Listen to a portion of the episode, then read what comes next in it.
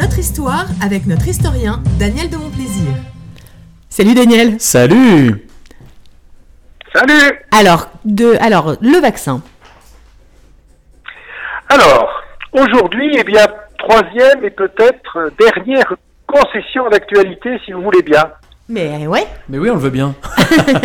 avec, avec, avec la révolution, ce fut une révolution, la révolution du vaccin. Alors nous allons bien sûr parler de Louis Pasteur, mais avant d'arriver à lui, il faut rappeler que l'histoire de la vaccination répond à un long processus. J'imagine.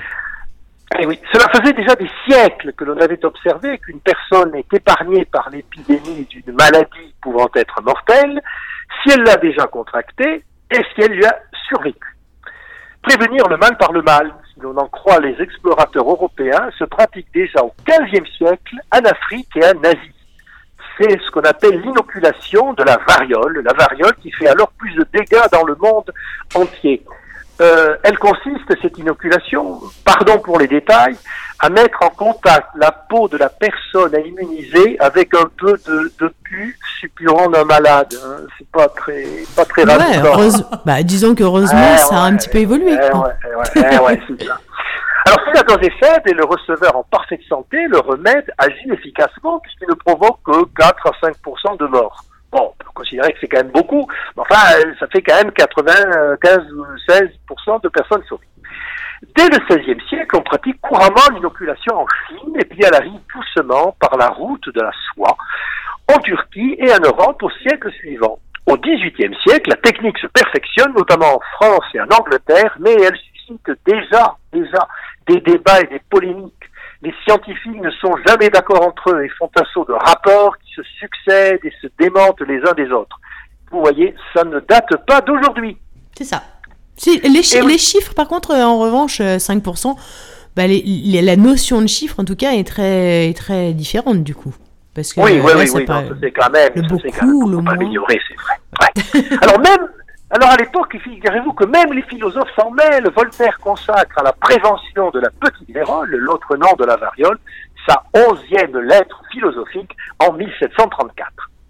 À partir de 1770, on inocule aux humains les germes de la variole des vaches, parce qu'il est beaucoup moins dangereux, que l'on prélève sur leur pis.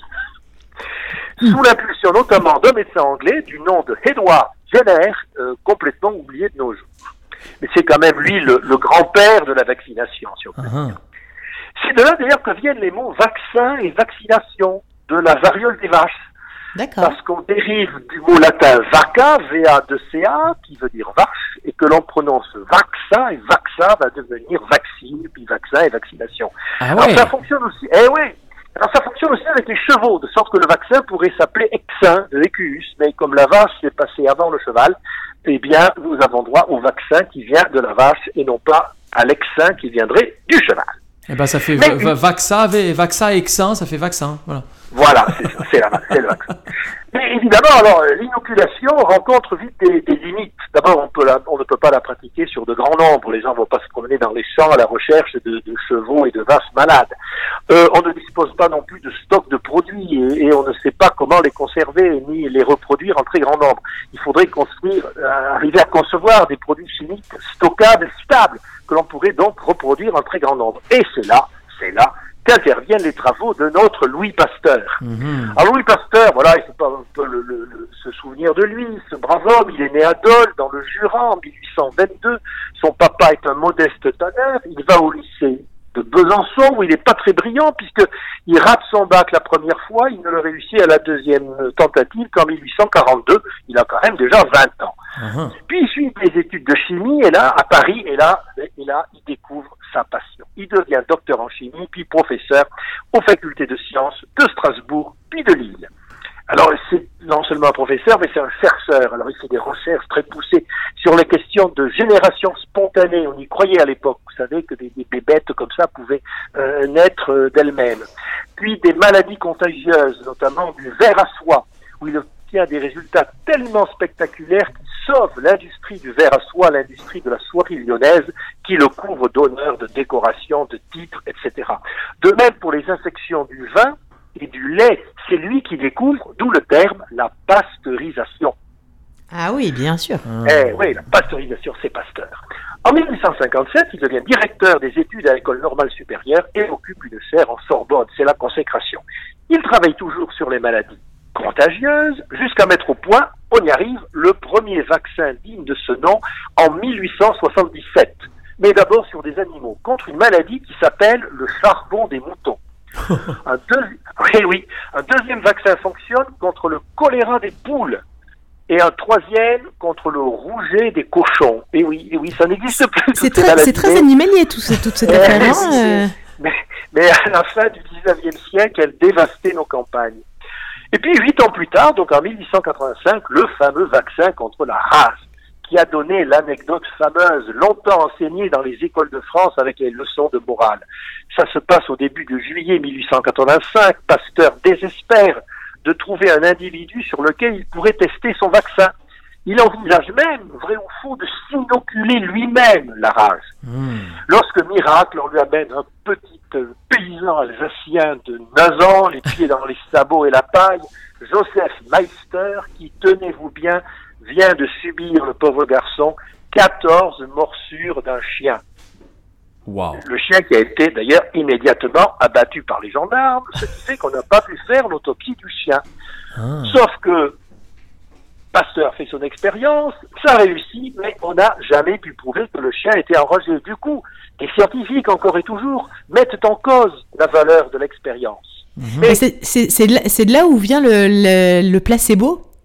Tu sais, parce que euh, dans, un, dans un vaccin, il y a effectivement une, une importance. A placebo. Le, le petit Meister, si ça se trouve, il n'avait pas la rage. En tout cas, enfin, le chien qui l'a mordu n'avait pas la rage. En tout cas, le petit Meister, il n'a pas attrapé la rage. Donc, on a pensé que ça fonctionnait. Et le, le, le formidable, sage et pragmatique docteur Vulpian, le président de l'Académie des médecines, décide de passer outre tous ces conseils de scientifiques, de valider l'expérience de Pasteur et de créer un institut spécialisé dans la production de vaccins à grande échelle. Cet institut deviendra, après la mort de l'intéressé, en 1895, vous avez deviné, l'Institut Pasteur. Mhm. Organisme reproduit dans le monde entier en plusieurs centaines d'exemplaires, publics ou privés. Le vaccin continue polémique, mais en tout cas, il aura révolutionné la médecine. Alors, euh, finissant ce bon pasteur, la vie de ce bon pasteur, il est couvert d'honneur, je l'ai dit, il a pris un peu la grosse tête, pasteur. Oh, eh oui, point de se porter candidat à l'élection présidentielle de 1887. Ah Alors à cette époque, le président de la République, il n'était pas élu au suffrage universel, hein, comme aujourd'hui.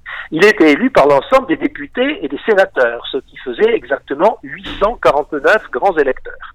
Eh bien, sur ces 849 grands électeurs, devinez combien Pasteur obtient de voix? Eh ben, il en obtient deux. C'est bien, mais en stat, là, c'est pas terrible. C'est bien, mais pas suffisant. Deux voix sur 849. Bon, le message est clair de la part des politiques. Restez dans votre, laboratoire. Coup de chance quand même pour Pasteur, le président élu, Sadi Carnot, un député et ancien ministre, six ans plus tard, se fait assassiner avec le roi de Yougoslavie, ce qui a valu à Pasteur, lui, de rester en vie. Alors maintenant, euh, voilà, que faut-il retenir de Louis Pasteur, le papa du vaccin? Je dirais avant tout son extrême pragmatisme. Pasteur, c'était un empirique qui aimait le contact avec les malades et l'observation directe. Tous ses travaux sont nés de là. Alors, s'il pouvait voir aujourd'hui tous ces scientifiques, vous connaissez mon goût pour les coups de griffe, tous ces scientifiques qui, d'ailleurs, de son temps, je l'ai dit, ne l'aimaient guère, aux yeux carrés, vissés à leur ordinateur, sans jamais rencontrer un patient ou un être humain, ben je crois que Pasteur, il s'inquiéterait sur l'avenir de la science. Je sentais que ça allait saigner avec toi. Je sentais que ça allait saigner. Tu es comme ça. Merci beaucoup, Daniel. Et voilà. Au revoir et à la prochaine. Merci, beaucoup, Daniel.